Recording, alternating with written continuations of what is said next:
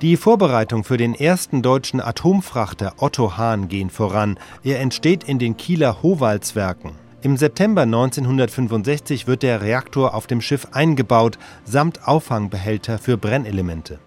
Es beginnt jetzt der Reaktoreinbau in das Atomschiff Otto Hahn, das ja gebaut wird bei den Kieler Howaldswerken. Herr Schmerenbeck, äh, dieser Reaktoreinbau wurde angefangen mit einem Behälter. Was ist das für ein Behälter? Dieser Behälter wurde auf Schwerlastwagen herantransportiert. Dieser Behälter ist Teil der sogenannten Serviceeinrichtung, die die verbrauchten Brennelemente aufnehmen soll, in der die Brennelemente zwischengelagert werden und ihre Strahlung für einige Monate abklingt, bis sie an Land abgegeben werden könnten. Ist das eine ganz neue Entwicklung, solch ein Behälter?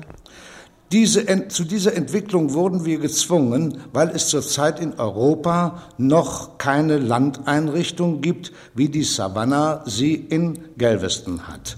Der Vorteil, dass wir diese Einrichtung an Bord haben, ist natürlich der, dass sie uns an jeder Stelle zur Verfügung steht, wir also nicht gezwungen sind, an einen bestimmten Ort für einen Brennelementwechsel zurückzukehren. Hm. Wann wird denn nun der Reaktor selber eingebaut? Der weit nächste Schritt für den Einbau des Reaktors ist der Einbau des Sicherheitsbehälters, der den gesamten strahlenden Teil des Reaktors umschließt.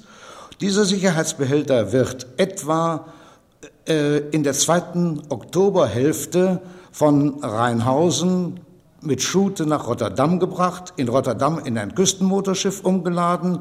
Dieses Küstenmotorschiff bringt den Sicherheitsbehälter nach Kiel und dort wird er von einem der Magnuskräne an Bord des Schiffes gebracht. Dieser Sicherheitsbehälter hat ein Gewicht von etwa 220 Tonnen. 1967 sollte das Schiff eigentlich ursprünglich zum ersten Mal fahren. Können Sie diesen Zeitplan eigentlich noch einhalten? Wir werden, wir sind auch heute noch sicher, dass wir in der ersten Hälfte 1967 den Einbau sämtlicher Maschinenanlagen abschließen werden und wir hoffen, auch im Sommer 67 die Erprobungen ohne Reaktor so weit abgeschlossen zu haben, dass wir im spätestens Herbst 1967 den, das Chor beladen können. Das heißt also die Brennelemente einsetzen können.